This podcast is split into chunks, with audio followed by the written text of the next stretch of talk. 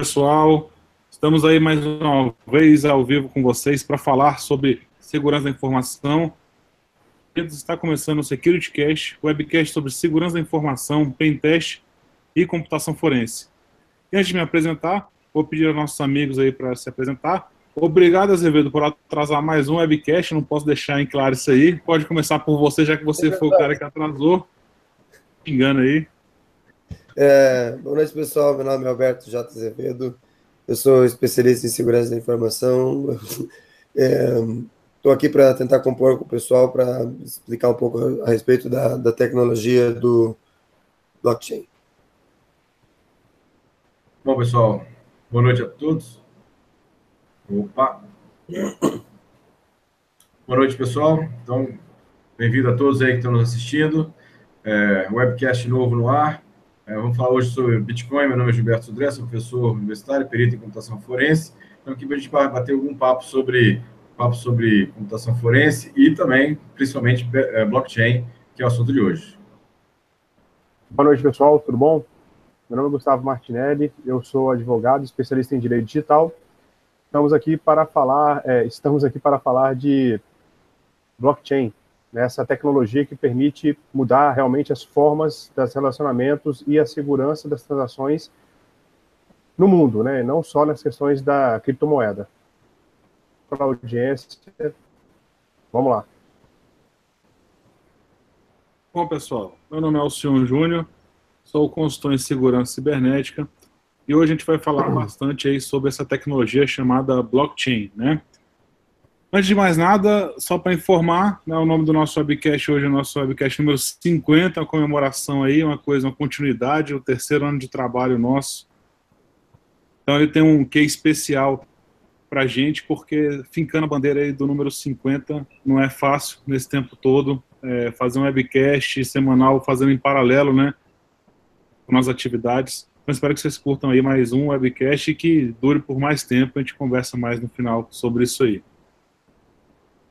Ah, bom, blockchain, né? Antes de mais nada começar, falar um pouquinho do conceito que eu acho sempre importante. A parte conceitual ela é o é o marco, né, de tudo que se fala. Então, muita gente também conhece o blockchain como chamado de protocolo de confiança. E a ideia do blockchain é exatamente a descentralização é, como uma medida de segurança para que isso aconteça, tá? Então, um monte de bases de registro, são bases de registro e dados que são distribuídos e compartilhados, possuindo a função de criar um índice global para todas as transações que ocorrem em um determinado mercado. O pessoal coloca muito o comparativo quando a gente vai procurar alguns conceitos na internet, em alguns livros, né? É, como o livro Razão, como se fosse um livro caixa, que é onde vai estar lá colocando os registros que são executados. É uma tecnologia que ela é usada abertamente hoje na com Bitcoin, não é isso? Ele começou a ficar conhecido com essas criptomoedas, só que existem diversas utilizações para o blockchain, não somente para isso, tá? Para confiabilidade, assinatura, isso eu vou falar daqui a pouquinho com vocês. Tem até alguns casos interessantes aí, é, de utilização já inicial, do, da, da, visão inicial do governo federal brasileiro, já utilizando, ou pensando, na verdade, em utilizar o blockchain para registro de documentos. Mas, bom, é, quando a gente começa a falar sobre isso, qual que é a principal inovação tecnológica, né? Como é que ela é vista como a principal é, inovação tecnológica do Bitcoin? Como é a prova de todas as transações em rede. Então você vai ter uma certeza que as transações ocorreram e que ela vai ficar registrada de alguma forma. Mas antes de a gente dar esse passo inicial, a gente tem que entender que ela é baseada não somente em registros. Esses registros eles são feitos em quatro fundamentos, tá? Então, o primeiro registro compartilhado de transações, que é o chamado ledger. Temos também o consenso para verificação das, das transações, um contrato que determina as regras de funcionamento para essas transações e, por fim, o que é fundamental nesse processo todinho, que é a criptografia, que é o que vai firmar o contrato, digamos assim, né, para que realmente aquelas informações não fiquem sendo repassadas, enfim, que ele fique escondido de alguma forma. É, uma vez criada essa rede de negócios, tá, define-se então quais são as transações e os processos que vão utilizar essa base desse blockchain tá? a base disso e tudo. Vamos destacar alguns critérios básicos para a gente entender essa classificação. Primeiro, os processos têm que ser extremamente, são extremamente complexos e lentos, geralmente, e mantém essa cadeia de validação em vários níveis. Transações que exijam rastreabilidade. Se você tem uma transação que ela exige essa rastreabilidade, é um, é um foco, é, um, é importante pensar na utilização dessa tecnologia. É, que exijam registros únicos e não alteráveis, como a questão do blockchain, ou do, da criptomoeda, como destaquei no início aí. Processo de identidade, necessidade de aumento ou estabelecimento de relação de confiança entre esses membros de rede de negócio e novos modelos de negócio. Então, a oportunidade de utilização dessa tecnologia, ela é diversa, ela não é somente pensando em criptomoeda, porque muita gente só pensa nisso aí, né, mas nas verdadeiras, né, não aquelas falsas que apareceram aqui em Brasília, o pessoal foi preso, vale destacar isso aí. É... Outras coisas interessantes, né, depois que você pensar em tudo isso aí, como é que você elegeu o processo, tá? Eleger um processo, eu vou pegar o blockchain como uma camada digamos, intermediária entre essas transações e a camada de sistemas, ou seja, que vai ser da estrutura legada. Então você programa-se com blockchain um contrato, que são essas regras que vocês vão aplicar, que são chamadas de chain nodes, né? Chain codes, desculpa. E aí, então, essa programação vai incluir diversos níveis de acesso de membros de rede, a informação que vai poder obter, que tipo de acesso vai ter. E aí você vai colocando a regra total de negócio que você tem. Então, ele é um mundo realmente muito maior, tá? Do que só falar em criptomoeda. Mas o bacana foi que a criptomoeda usou, o, deixou, né, é, que o blockchain se popularizasse na rede. A palavra blockchain começou a rodar bastante por causa disso. Mas enfim, eu não vou ficar falando muito inicialmente, vou deixar os nossos amigos aí comentando. Acho que o Sudré tem alguma coisa aí para colocar, né, Sudré? Eu queria só, assim, eu acho que a introdução foi bem legal. Vamos só entender um pouco assim. Uh, o Ledger, que é esse grande arquivo, é uma base de dados que é distribuída e ali vão estar registrados todas as transações, seja transações de contrato, seja transações de moeda, seja qualquer tipo de transação que se queira. O, legal, eu traduzido, traduzido o nome é, blockchain para cadeia de blocos, na verdade, o que acontece? Cada bloco, né, dentro desse grande arquivo, né, esse Ledger, é, na verdade, é um container, vamos chamar de container que tem lá as transações. Isso é feito um código de verificação e esse código é incluído no próximo bloco. E depois do próximo o bloco, bloco seguinte é feito um cálculo de um, um hash colocado no próximo bloco e aí sim encadeado de forma que aí, como o senhor comentou, é, eu não tenho como voltar ao, alguns blocos atrás e, e alterar a, alguma transação que foi feita, ou seja, é como se fosse um registro é, que não tem como mudar. Depois que aquele bloco foi fechado e o outro e aquele resultado daquele cálculo do hash do bloco anterior foi colocado no bloco seguinte, foi calculado o hash para o próximo, aquela cadeia foi fechada e não tem como voltar. Então, tudo que eu preciso de ter é, uma confiança de que aquele, aquela transação ou aquele registro não vai ser desfeito anteriormente, né, ou que foi, foi feito e não vai ser desfeito depois, posteriormente, o blockchain se aplica a esse tipo de aplicação. E aí a gente pode ver uma aplicação diversa em várias situações, como, por exemplo, a parte de cartórios, a parte de contratos, a parte de moedas que foi bem utilizada, mas a gente tem uma série de outros locais que, de aplicações que a gente pode é, ter é, para garantir né, que aquela transação não, foi, não, não vai ser desfeita em relação a isso, usando a tecnologia do blockchain. É, o legal que você falar isso é exatamente essa questão dessa cadeia, né? Se você tem uma cadeia, para você desfazê-la, você vai mexer na integridade, o que depende de um conjunto de hashes e criptografias que não tem como, não tem como, assim, é muito pesado a gente falar, né, ainda mais de segurança, mas que até então não foi demonstrado que há como fazer essa quebra, tá? É uma coisa que eu acho bem. Pode falar. Assim, a, a, a possibilidade de você é, criar um ledger novo, né, um arquivo novo para fazer uma desfazer as transações, na verdade, você teria que ter é, mais de 50% dos, das, das áreas né, dos, dos, computadores que estão minerando essa, ou estão verificando é, o ledger. Falar E sem falar na questão de quando que foi escrito, né? Porque dependendo de quanto foi o bloco, você vai ter que reescrever a cadeia inteira depois que ele foi escrito. Exatamente, exatamente. Então, se você tem o controle de mais de 50% dos, dos arquivos, dos, dos, computadores que estão fazendo essa verificação, tudo bem, você até poderia. Só, só que uma coisa, é assim, a China, que, falando de Bitcoin especificamente, a China, que é o maior minerador hoje de moedas, criptomoedas, tem 30% ou 35% só do total, né? E é uma quantidade imensa de computadores. Então, é, você voltar ao bloco né, e desfazer uma transação é um negócio realmente muito, muito complicado. É. Eu tenho uma apresentação gráfica que acho que a gente podia, vou podia passar ela rapidinho aqui, que ela, tem, ela mostra nos quadradinhos como é que isso acontece. Deixa eu ver se eu pegar ela aqui. Isso é um cara didático, né? Mostra nos quadradinhos como acontece. Eu amo Azevedo, cara. Fazer o que, né? Cadê aqui? Tô zoando, pô, tô zoando. É pra você ficar nervoso e não achar a figura aí que você tá procurando. Não, tá, tá perto da pasta X vídeos. Eu sei que você tá me, eu sei que tá me zoando.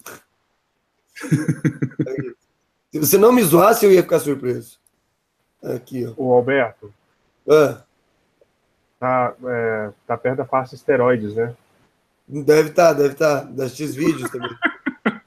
Isso. Aí, ó. Eu vou passar rapidinho, na verdade, porque o senhor pegou e falou uma boa parte do que, do que eu iria falar ali. Mas assim, blockchain, como, como o senhor falou, é uma tecnologia de encadeamento de, de, de é... Caralho.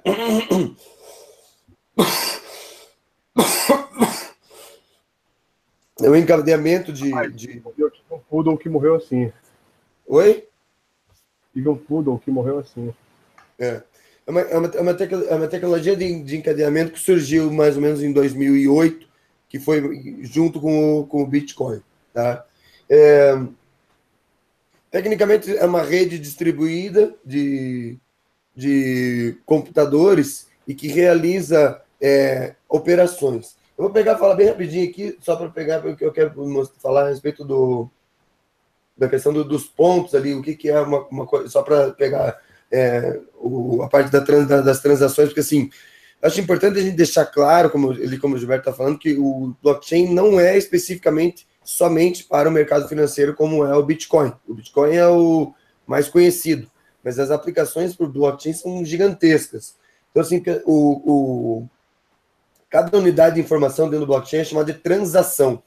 E ela não, ela não, não necessariamente ela representa dinheiro, ela pode representar, além de ativo financeiro, qualquer coisa, música, contratos, propriedades, papéis, seja lá o que for.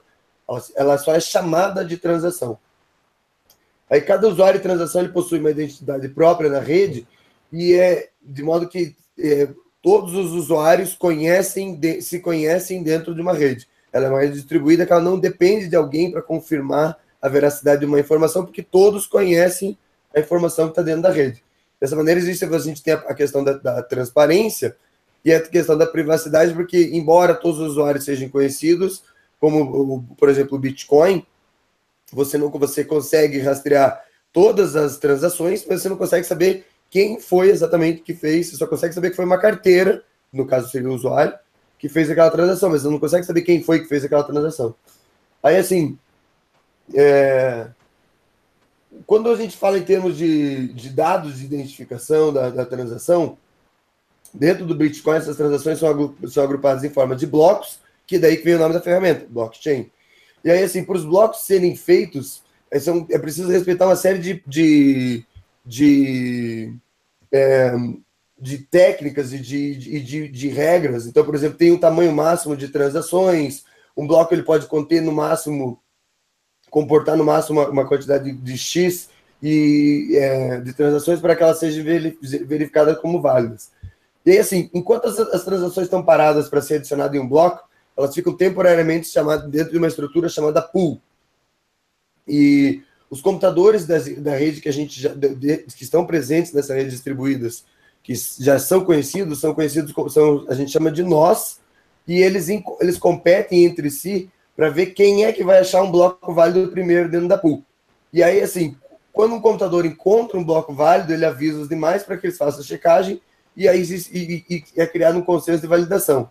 Esse processo de encontrar um bloco, quando você encontra um bloco válido, você é remunerado em uma, uma, uma, uma fração de bitcoins, e é o que a gente chama e que se conhece por aí como chama-se de minerar bitcoins, que você recebe por essa, por você ter encontrado de, de, é, um, novo, um novo bloco válido dentro da rede. A questão, o problema é o seguinte, é para você encontrar, e aí que a gente diz que minerar Bitcoin não compensa, porque você minerar e você, você encontrar um bloco válido é uma tarefa que existe um poder computacional muito grande, tá? Mas assim, quando, mas prosseguindo aqui para a gente não perder muito tempo, quando um bloco, quando um novo bloco válido é encontrado na rede, ele ganha o que a gente chama de POW, que é um Proof of Work, e um hash, que é um código composto de números encriptados que, que vai servir como um protocolo de que aquela transação, ou seja, do, do encontro do, do, do bloco válido é, realmente é válido. E além disso, ele recebe o que a gente chama de POS, que é um Proof of Stake, e um protocolo que certifica que aquele usuário é dono daquela informação. Tá? Ou seja, aí o, o, depois bloco, depois que o bloco é criado, ele é validado pela rede e ele vai ser adicionado à cadeia de blocos da rede, que é também conhecida como blockchain. Eu tenho aqui, deixa eu ver que está mais para frente. Ah, eu ia falar um pouco da história, mas eu mostro depois. Aqui eu tenho uma, uma figura sobre as redes descentralizadas aqui, ó, da, te, da questão da tecnologia. Então, assim, é, cada é, bloco ele é encadeado a, a, a, é, dentro de um, atrás de um outro bloco. Por isso que a gente, por isso que a tecnologia chama blockchain e por isso que mais para frente lá, depois que era que eu, eu acabei entrando aqui para falar a respeito do, deixa eu voltar lá para frente, aqui ó, da, da parte de ataques. Então assim, que nem o Gilberto falou, tipo assim, se, se, se o cara se o cara pegar e conseguir promover um ataque na rede, no, no, no, Bitcoin, tipo assim, hoje em dia, tecnicamente, é quase impossível, tá? Mas vamos, vamos, vamos, vamos supor por um segundo que fosse possível, que a gente vai querer fazer. Para você alterar uma, uma, uma, alterar uma transação do, do, dentro do, do, blockchain não é tão simples quanto parece assim a primeira vista. Então, assim, primeiro você tem que entender que você vai ter que alterar uma rede distribuída, ou seja, você vai ter que enganar a rede inteira, tá? Então, por exemplo, são mais de 5 mil servidores de, só na, na, na, rede Bitcoin hoje. Então você vai ter que alterar todos esses, toda essa informação dentro de todos esses servidores. Vai ter que dar um jeito de enganar toda a rede, é, ignorando também a questão, a gente tá, não está falando, nem está entrando aqui na questão da parte que toda essas, essas, essa teoria que a gente falou e que a gente passou, toda essa rede é criptografada. Ou seja, vai ter que quebrar a criptografia, que demoraria uma parcela significativa de tempo e de energia para depois tentar alterar essa informação. Mas vamos dizer que você pega, você consiga quebrar a criptografia e você consiga encontrar o bloco certo. Você vai descriptografar e vai encontrar a transação que você quer alterar. É, depois que você alterar essa transação, consequentemente o bloco vai gerar um novo bloco, bloco blockchain que está diferente do que está na rede. Ou seja, ele vai, vai, ser, vai, vai ser identificado como sendo inválido. Mas vamos dizer assim, aí assim, ou seja, não basta simplesmente você relocar o bloco na rede, você vai ter que fazer com que a rede inteira reconheça aquele novo bloco como válido. E, e, e, como ele não vai ser idêntico ao que já foi autenticado, ele não vai, ele não, você não vai conseguir fazer essa alteração. Aí, então, assim, porque e além disso, você teria, teria que reescrever todos os blocos posteriores para que essa nova cadeia fosse aceita. Então, por exemplo, se a gente tivesse lá e fizesse essa alteração no bloco 1001, você teria que reescrever o bloco 1002, 1003, 1004 até o 1005 para que ele se tornasse uma nova cadeia vaga. Então, assim, é... em outras palavras, você tem que ganhar uma rodada contra todos os computadores da rede e subir uma nova cadeia para cima. Ou seja, é, é, quase impraticável, é quase é, impossível que você consiga fazer. Então, por exemplo, você pega lá blocos muito antigos, então, por exemplo, você chega lá e a pessoa for querer alterar uma, uma informação que está dentro do bloco 10, é, é praticamente impossível você conseguir é, alterar essa informação. Tá? E aí, assim, só para complementar aqui, eu quero mostrar essa figura aqui. Cadê? Aqui, ó. Aquilo que o Gilberto estava falando naquela hora. Isso aqui, ó, é um gráfico de, das, das, das startups que existem hoje trabalhando com blockchain.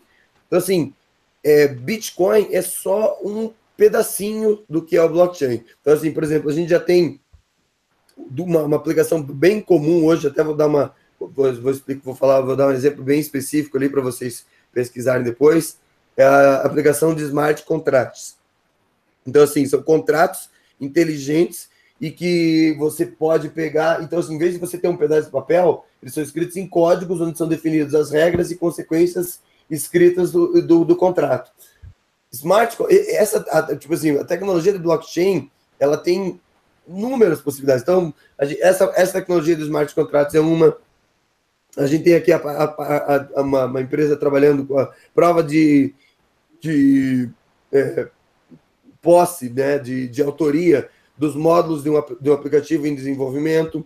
Ela tem a, a gente tem a parte de, de, da prova de posse de, de, de, de, conteúdos digitais e de entrega. Tem várias empresas trabalhando com, esse, com, é, com isso, entendeu?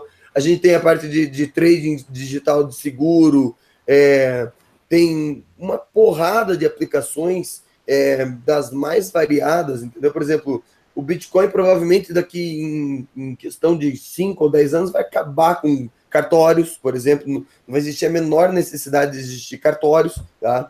Eu vou citar aqui dois exemplos aqui. Esse exemplo eu acho simplesmente sensacional essa aplicação. Não sei quem conhece vocês, até quero ver, depois para o pessoal dar uma, é, perguntar a opinião. Mas tem esse aplicativo Mudamos, tá? Esse aplicativo Mudamos, ele usa a tecnologia Bitcoin para promover votações com total confiabilidade é, de forma remota em, do teu celular. Então, por exemplo, as pessoas sobem projetos, é, é, como diz, é, como é que é o nome? Quando você quer oferecer, tipo, é, é, oferecer, tipo, tipo um projeto de lei para uma, uma, uma, uma, tenta, não é uma tentativa de projeto de lei, me fugiu o nome agora, alguém lembra aí? É uma votação do projeto de lei, né? É, não, não, quando você quer mandar lá para a Câmara dos Deputados uma ideia.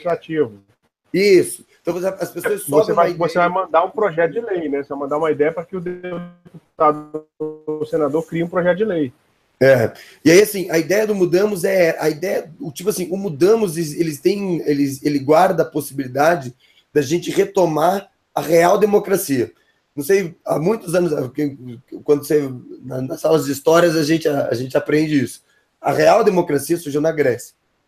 E aí, assim, naquela época, as pessoas entravam, iam e votavam a respeito de, de, de, de, de todos os assuntos. Não existia, não existia esse conceito que a gente usa hoje de democracia representativa. A democracia representativa surgiu quando a população começou a aumentar e começou a ficar impraticável que as pessoas votassem elas mesmas no que elas queriam. E aí surgiu a democracia representativa, que a gente escolhe pessoas para tecnicamente ir lá representar a gente. O que acontece é o seguinte: como mudamos funciona com blockchain e qualquer pessoa pode votar de forma segura e garantir que é ela que está votando, quando essa tecnologia ela, ela pegar, ela for realmente ela, ela explodir, ela, ela vai oferecer a, possibilidade de que a gente vote direto no que a gente está interessado, no, no, no, que a gente quer, no que a gente não quer. Hoje ele funciona como uma, como uma, uma maneira de mais, diga assim, é uma maneira mais segura e legal, por sinal, de enviar é, projetos para a Câmara, para o setor legislativo. Então, o que acontece? Alguém sobe uma ideia lá, você vota no projeto de lei, se você concorda ou se não, e aí, a partir do momento que ele tem um determinado número de votos, ele é enviado para que os, os vereadores, para que os deputados e os senadores apreciem. Mas como ele tem essa tecnologia por trás dele, ele, ele tem a, ele guarda uma, uma possibilidade de, de, de, de nos trazer nos próximos anos uma revolução na maneira como a gente leva a, o, a democracia funciona. E aí eu quero citar esse outro caso desse, desse aplicativo, desse aplicativo da Micélia, tá? Que é um, é um smart, ele é feito com base em smart contract, é uma, é uma plataforma baseada no blockchain, e ele foi criado pela cantora Imogen Rip e ele faz a conexão direta entre artista e público. E aí, assim, ele visa uma remuneração justa para o criador do conteúdo e fomentando o ecossistema para que ele funcione de modo colaborativo. Então, o que acontece? Ele funciona assim: o consumidor remunera diretamente o artista conforme o modo do, do que, ele, que ele faz o consumo da arte, seja da música, seja do, do, do que for. Então, por exemplo, quando um consumidor comum ele vai apenas ouvir a música no seu próprio, no, no seu próprio dia, no seu próprio consumo, ele faz a transação pelaquela música de uma determinada maneira e aí o smart, é como é o smart contract que tem regras definidas, ele executa uma cobrança conforme o uso. Agora, por exemplo, se uma outra pessoa for querer utilizar é, pra, pra essa mesma música para pôr na trilha de um filme, o smart contract ele, ele executa um outro tipo de cobrança específica para aquela finalidade. Ou seja, é, existem possibilidades gigantescas, entendeu? É uma, é uma tecnologia sensacional que eu ia falar um pouco da história, mas daí eu vou ficar falando muito tempo aqui, fica muito chato. É, deixa, eu, deixa eu descompartilhar minha tela aqui. E, que oferece, tipo assim, uma série de possibilidades. Acho que já voltou, né? Beleza.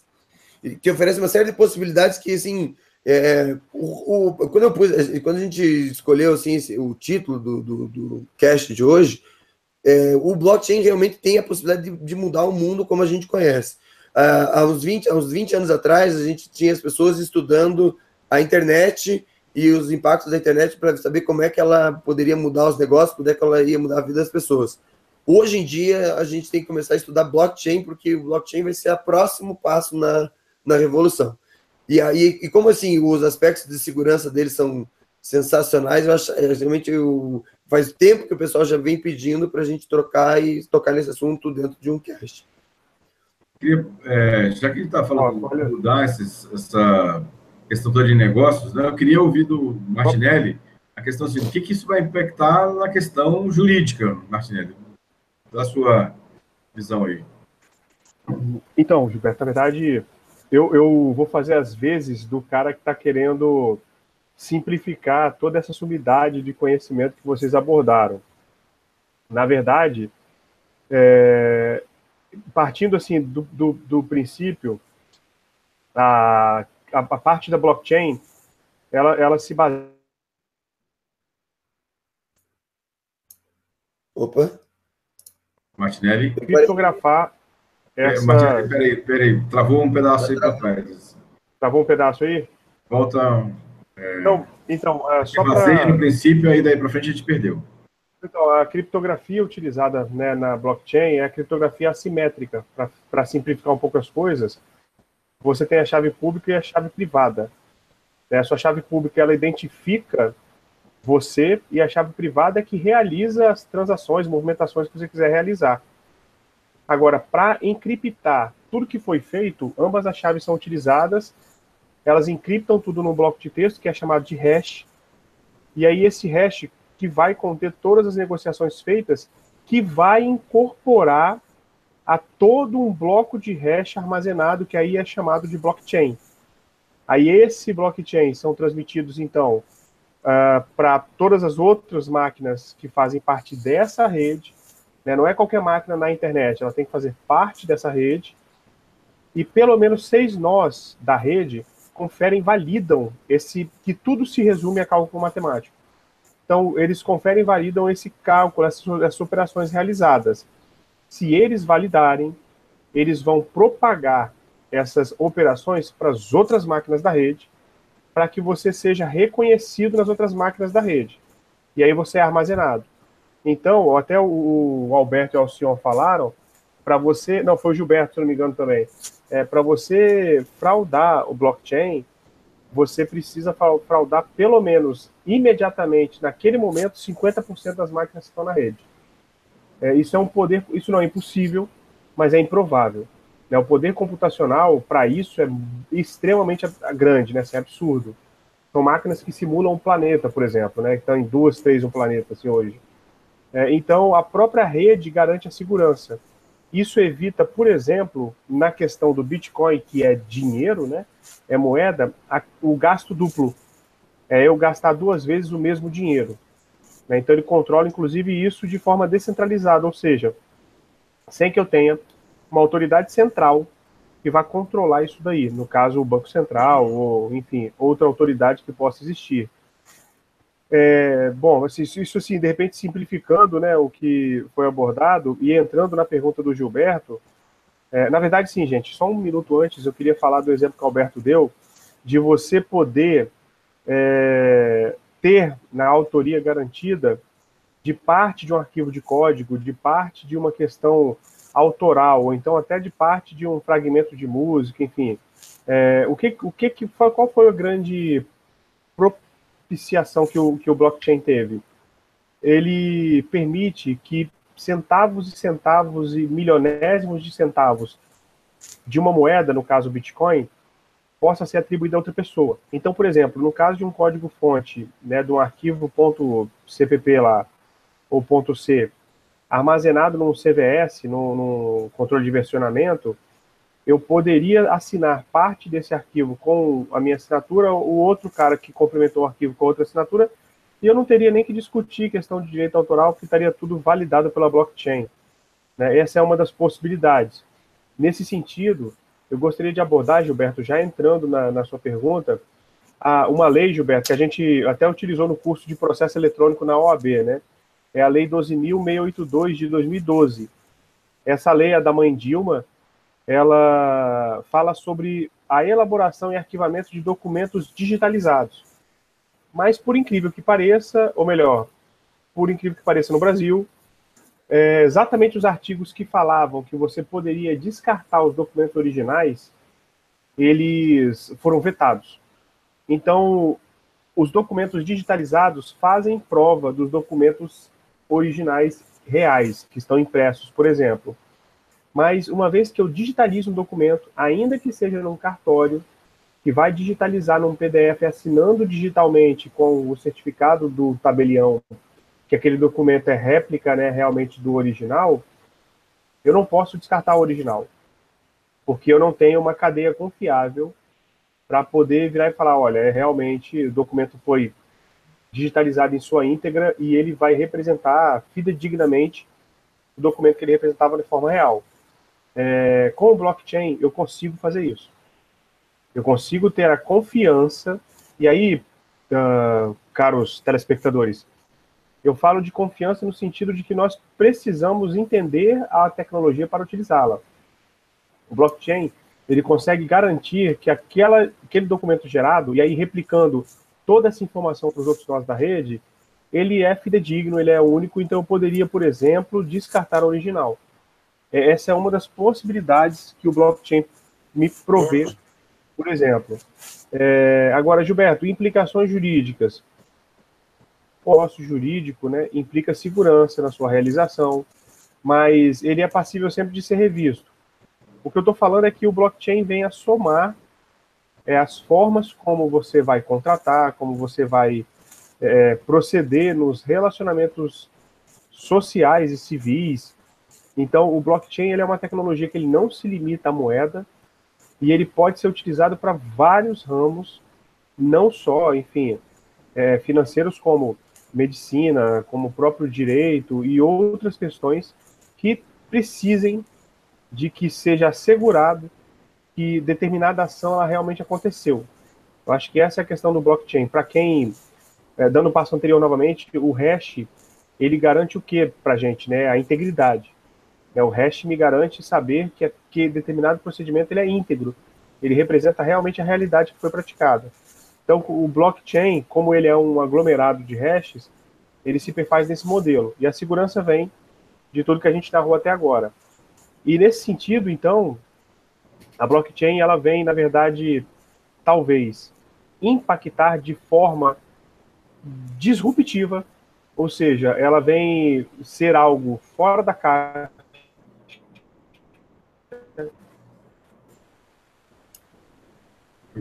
Martinelli. Tá travando aí. Eu...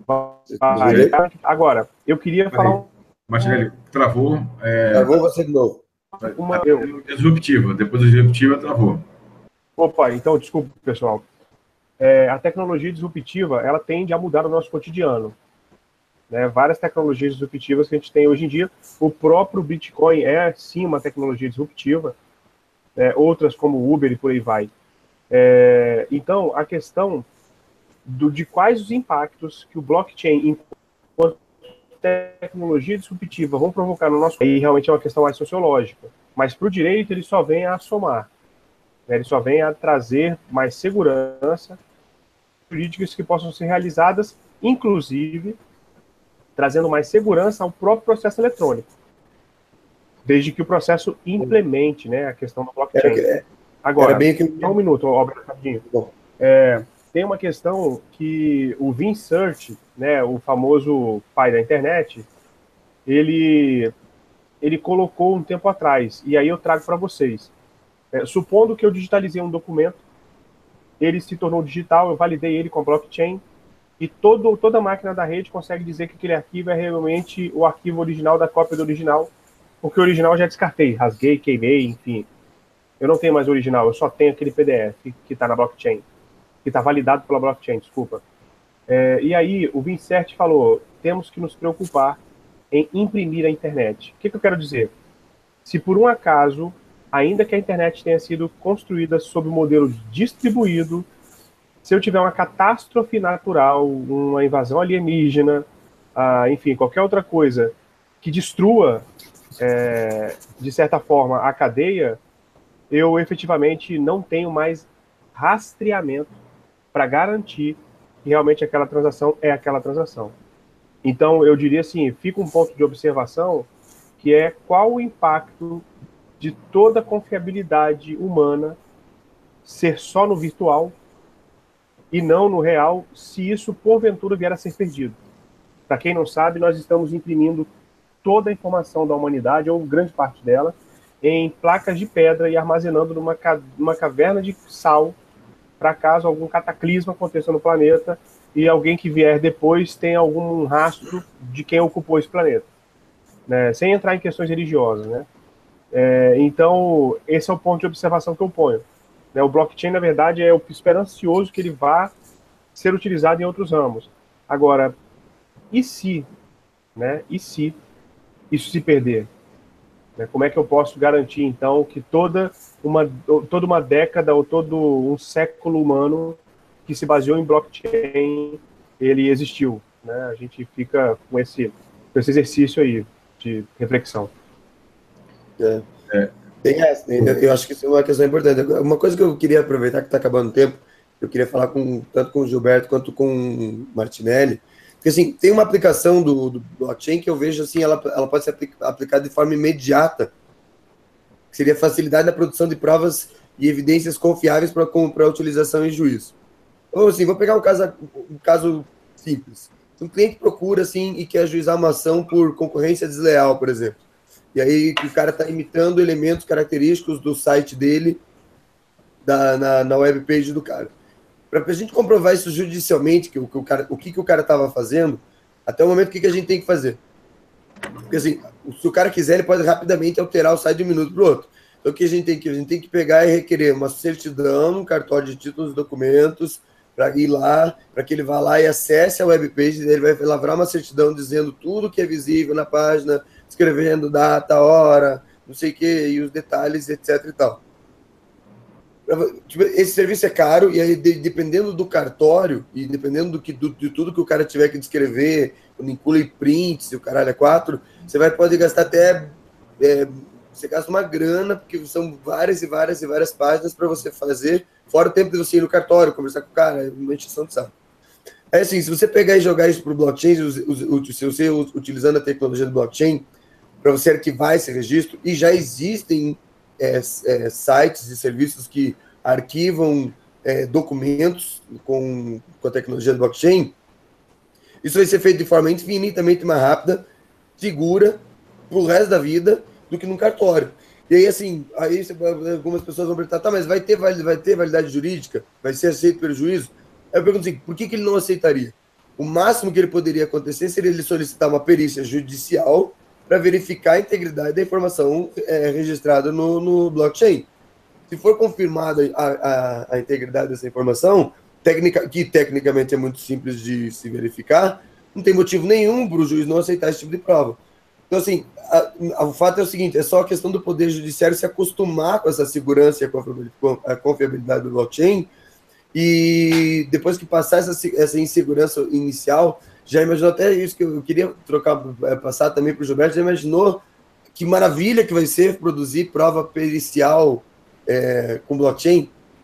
Então, Alberto, eu, eu até tive contato com algumas empresas que fazem esse tipo de serviço, e assim, a aplicação mais imediata até que eu imaginei é por exemplo, você tem um log de, uma, de acesso, por exemplo, a um serviço ou a um AD, por exemplo, né? O log, apesar de ser uma prova, ele pode ser fraudado, né? Sim. Se você tem um log e você calcula o resto do log e armazena numa, numa cadeia de blockchain o resto do log, né, ou o resto dos logs ao longo da, dos meses, anos, que seja, acabou. Ou seja, aquele log, do jeito que está ali, ele virou um documento que você não consegue alterar mais, né? porque ele virou, entrou na, na, no, fluxo lá do blockchain e não tem mais como fazer isso. É uma, eu queria chamar a atenção de uma outra coisa importante também, que é a questão de anonimato, né? Ou seja, o blockchain não, não deixa ninguém anônimo, na verdade. Você sabe a transação que aconteceu, quem foi que registrou na cadeia de blocos aquela informação. Talvez você não saiba, num primeiro momento, quem é o responsável por aquela informação. Mas depois, é o caso do, do Bitcoin também, é, você consegue, é, monitorando aquela carteira, monitorando aquela pessoa que, aquela entidade, eu chamo de pessoa, aquela entidade que pode ser um aplicativo que fez aquele registro no blockchain, você até consegue, de alguma maneira, rastrear aquela situação. Então, veja que a ideia do, do blockchain é, não é anonimato, mas sim você ter uma forma confiável de registrar essa, essa situação, né? Para isso. Sim, não, não, só consegue, como já é feito, né? O FBI e a CIA já tem, so, já tem softwares que eles monitoram toda o, o, o Bitcoin. Eles, eles, podem não saber quem é, mas eles sabem Exatamente. essa carteira vendeu para essa coisa, fez tantas Isso. e tantas e tantas transações. Os caras conseguem reconhecer até que tipo de transação que é. Se o cara está vendendo droga, Isso. se o cara está vendendo armas, pelo, pelo valor da transação. Então, assim, não, o, que, o que falta é só a ponte entre quem é o dono dessa carteira. E essa ponte, às vezes, é, é resolvida quando eles identificam da, de, pela, pela investigação real um suspeito e através de, da, da, da apreensão do equipamento desse suspeito descobrir que ele era o dono da carteira. Isso Resolveu, acabou o problema. É, mais ou menos. Tá?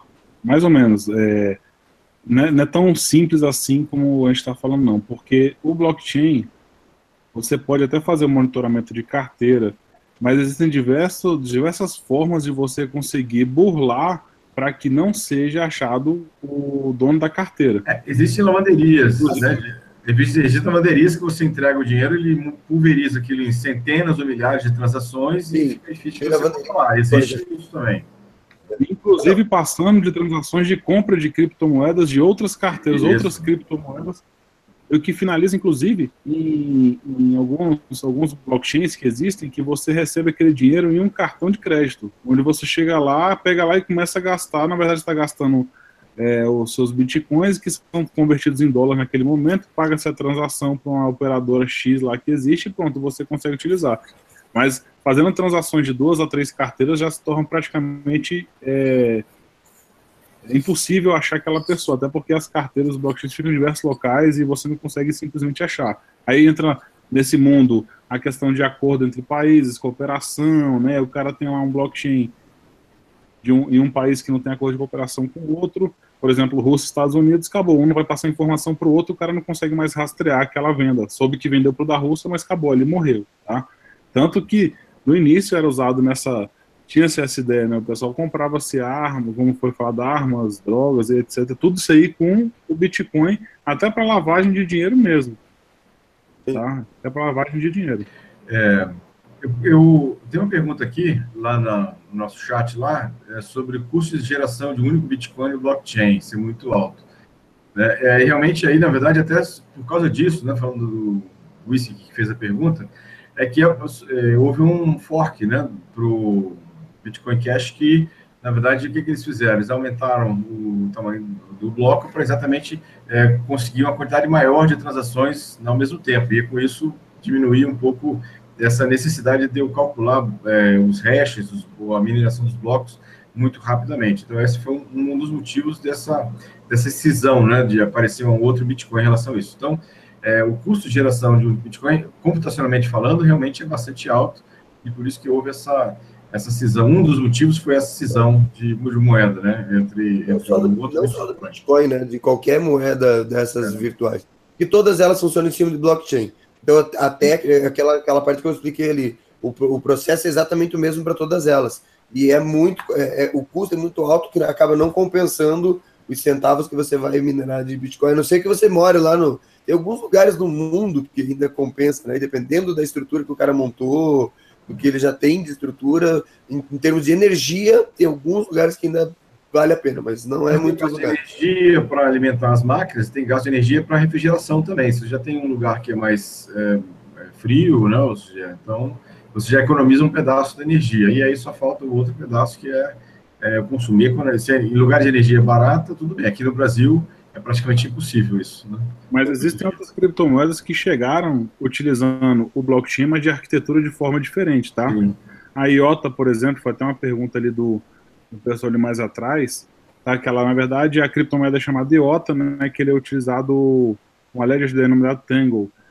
Qual que é a grande ideia dela, né? Ele pensa em superar, ele tenta focar para superar as ineficiências dos atuais blockchains de uma forma mais simples de, de um sistema descentralizado, né? Que é de uma rede peer-to-peer. Então, eles conseguem é, transferir seu dinheiro, a galera consegue transferir o dinheiro já sem taxa, ele começa a tirar algumas taxas que estão no meio do caminho aí. É, fazendo essa comparação simples, né? Tem muita diferença. Então, assim, duas, como eu falei, são duas arquiteturas distintas, mas elas são constituídas em cima de uma mesma ideia, que é a do blockchain, tá? É, só para ter ideia assim de como é que funciona essa estrutura de dados dela, chamada de DAG, né? Direct Acyclic Graphic, é, que vem numa cadeia sequencial onde esses blocos, vocês observar depois, tem, tem diversas é, fotos aí na internet, você acha, que esses, esses blocos são adicionais em intervalos regulares, como do blockchain. E aí o IOTA consegue alcançar um alto rendimento das transações em paralelo e também a sua validação. Ele não tem nenhuma cobrança de taxa porque utiliza as próprias máquinas. Então você não tem que ter grandes data centers ali para ficar refrigerando e para ter esse custo, como você estava falando. Ele já utiliza as redes peer-to-peer, os próprios, os próprios computadores das pessoas que estão fazendo as transações. Legal. Beleza. É, Tem mais alguém? Alguém quer mais falar mais alguma coisa? Quer fazer mais alguma coisa? Estamos chegando no final já, faltam quatro minutos, gente. Isso. Vamos começar a encaminhar para os nossos reclames do Plim Plim ou alguém quer falar mais alguma coisa? Basicamente, assim, o que, o que me chama a atenção do blockchain realmente é esse, essa mudança de paradigma que ele vai gerar em uma série de outros serviços, né? Seja, vai, vai impactar em muitos serviços, é, inclusive alguns que a gente nem imagina nesse momento da aplicação do blockchain, mas que, assim, a gente está, diria que arranhando a superfície ainda nessa situação. A gente vai ter muita coisa ainda pela frente para para encaminhar, para aplicar essa tecnologia de blockchain. O, vou chamar assim, o, o, Bitcoin, né, ou as criptomoedas, é a ponta do iceberg, né? Gente vai ter muita coisa além disso. É isso aí, acho que é isso aí mesmo. É, é o que eu falei, que eu até comentei sobre essa outra moeda aí, IOTA, Tangle, né, que utiliza a rede peer-to-peer. Eu acho que agora vai começar a aparecer um monte de arquitetura, né, baseada na mesma ideia do blockchain, ou seja, criptografia, que foi aquele conceito básico que a gente que eu até comentei no início, e vocês acabaram refutando a ideia, ou confirmando a ideia. E no, no fim, o que se entende da, do negócio é que eu acho que a gente vai, vai ter que acabar uma hora focando numa tecnologia, né, e ver qual que vai ser. Obviamente que o que for de estrutura de Estado vai acabar seguindo um pouco o que diz a tecnologia do blockchain, porque tem que ter uma centralização, o controle, confirmação. Talvez vá partir para algumas tecnologias que são mais abertas peer-to-peer, como o exemplo dessa IOTA aí, como eu comentei. Eu acho que vai começar a aparecer um monte de vertente. Óbvio que a tecnologia, é esse, esse tipo de tecnologia para confirmação de documentos, para averiguação, para registro financeiro, né? Isso vai, ser, acabar, vai acabar sendo utilizado. Uma hora ou outra vai ser forçado e um ou outro governo aí vai bater o um martelo e vai começar a utilizar e vai ser um norteador. Cada um vai acabar, talvez, até criando o seu, como exemplo de criptografia de Estado, que a gente já comentou diversas vezes aqui no, no nosso webcast. Mas, enfim, vai acabar sendo norteando para algum deles e a gente vai acabar utilizando. Realmente é o futuro, é o que vai acontecer, só basta é, haver um consenso entre os estudiosos, a galera, ou a galera que realmente é influencer, né, que vai, vai ditar lá as grandes tecnologias aí que vão ditar qual que vai acabar sendo uma só e vai ser utilizado. Legal. Bom, pessoal, é, só para a gente fechando então, é, como é do nosso roteiro aí, é, após a participação de cada um, a gente vai para as notícias de segurança. E eu tenho um interessante aqui sobre esse sobre esse assunto, que ocorreu agora, tem uns 40 dias, o, exatamente sobre blockchain e que envolve o governo federal. né, o Ministério do Planejamento ele fez um projeto, né, foi até bem sucedido, projeto piloto, essa verificação de documentos e identidades em conjunto. No caso, utilizou duas empresas, né? Foi a Microsoft Sciences, que é uma empresa especializada em blockchain, é esse protocolo que a gente já conhece. É, ele utilizou um aplicativo, né, pela Uport e um sistema de identidade Ethereum, no caso, a plataforma Ethereum. E eles fizeram essa prova de conceito e empregou esse Uport como aplicação de identidade, né? O que, que eles fizeram com, com essa POC aí, né, com essa prova de conceito? Foi avaliar com a tecnologia blockchain se ela pode utilizar, ajudar as autoridades a verificar os documentos registrados em cartório, exatamente o que estava tava, que vocês estavam comentando aí. Então, utilizaram várias etapas aí, checando o potencial, ver se consegue carregar o documento, aprovar assinaturas, etc. Fizeram essa parceria com o governo federal, que já no caso já não é inédita, já rolou algumas vezes já no governo sul-americano, em outras para essa prova de conceito no blockchain. Mas o bacana que foi que essa versão piloto aí foi foi bem vista pela galera. Então, assim, uma quebra de paradigma muito grande dentro do governo federal, utilizar uma, tudo bem, uma prova de conceito, utiliza empresas, etc., que a gente já conhece, mas é, na minha visão, uma quebra de paradigma muito grande. O governo federal está utilizando uma tecnologia tão nova, já visando o futuro. Talvez isso aí seja uma forma de, de realmente ver que é um norte bem, um passo muito bem dado. Enfim, vou passar aí para a galera dar as suas notícias aí. Bom, minha notícia aqui é, não tem a ver com, com, blockchain, tem a ver com os proprietários de iOS. Né? Um pesquisador australiano descobriu, agora recentemente, tem coisa de uma semana, uma vulnerabilidade. Na verdade, é uma vulnerabilidade, é uma característica de implementação dos, do iOS que permite a aplicativos que solicitam a autorização para usar a câmera, né?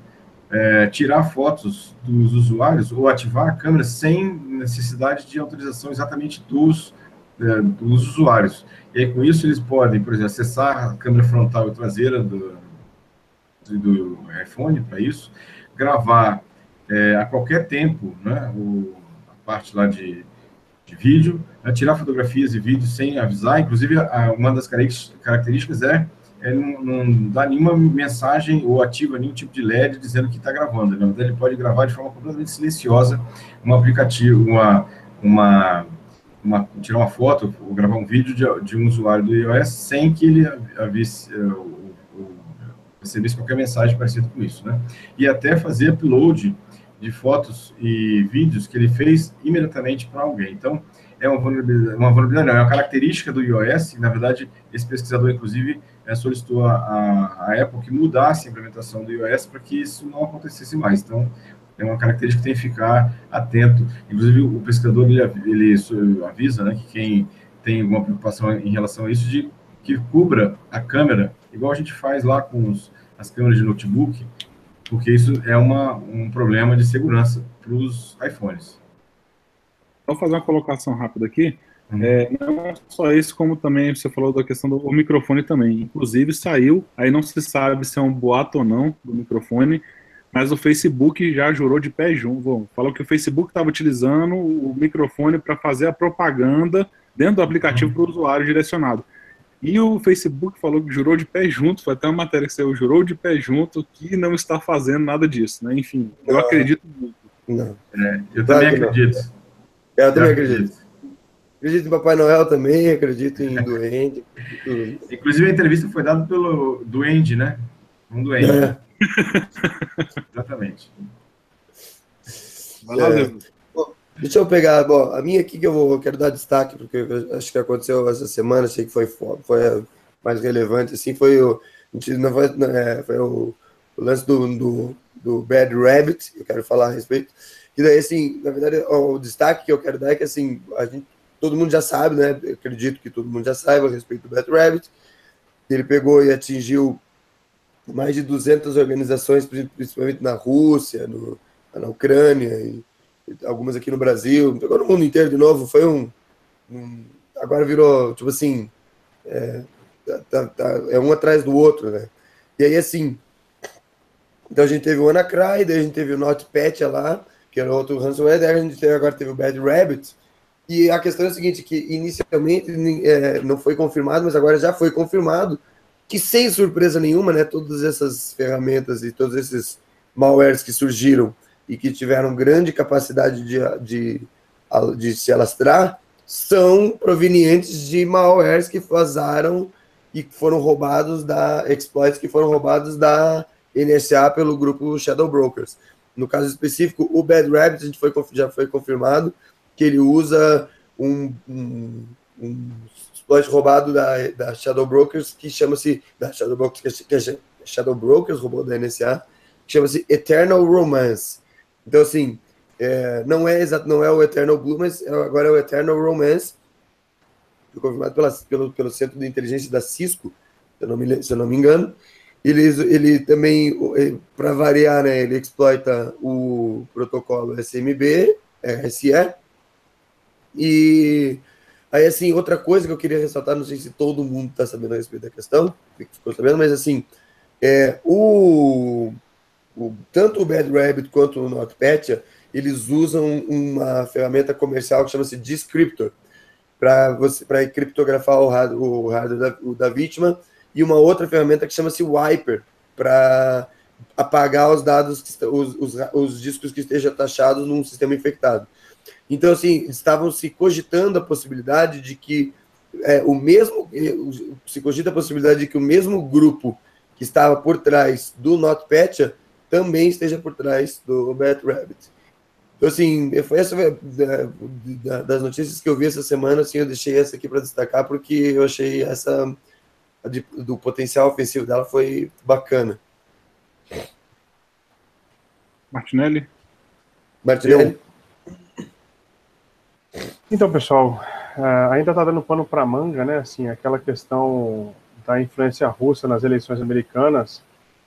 E agora tá, o Facebook anunciou que é, aproximadamente 126 milhões de americanos eles uh, viram as operações né, assim russas baseadas em rede social, enfim, tá, tá dando uma treta uma treta tensa isso dessa questão da, da manipulação, né, é, em uma guerra digital, vamos colocar assim, que influenciou a eleição de outro país. Isso é uma coisa para nós realmente ficarmos de olho aberto, mas graças a Deus, cara, o TSE fala que as urnas são invioláveis e, eu confio. E, eu, eu, confio, cara. Eu acho que o TSE não ia falar o contrário pra gente. Outra entrevista do mas, Gnomo. Mas o problema, cara. Gnomo, tá assistindo muita entrevista do Gnomo, de novo, hein?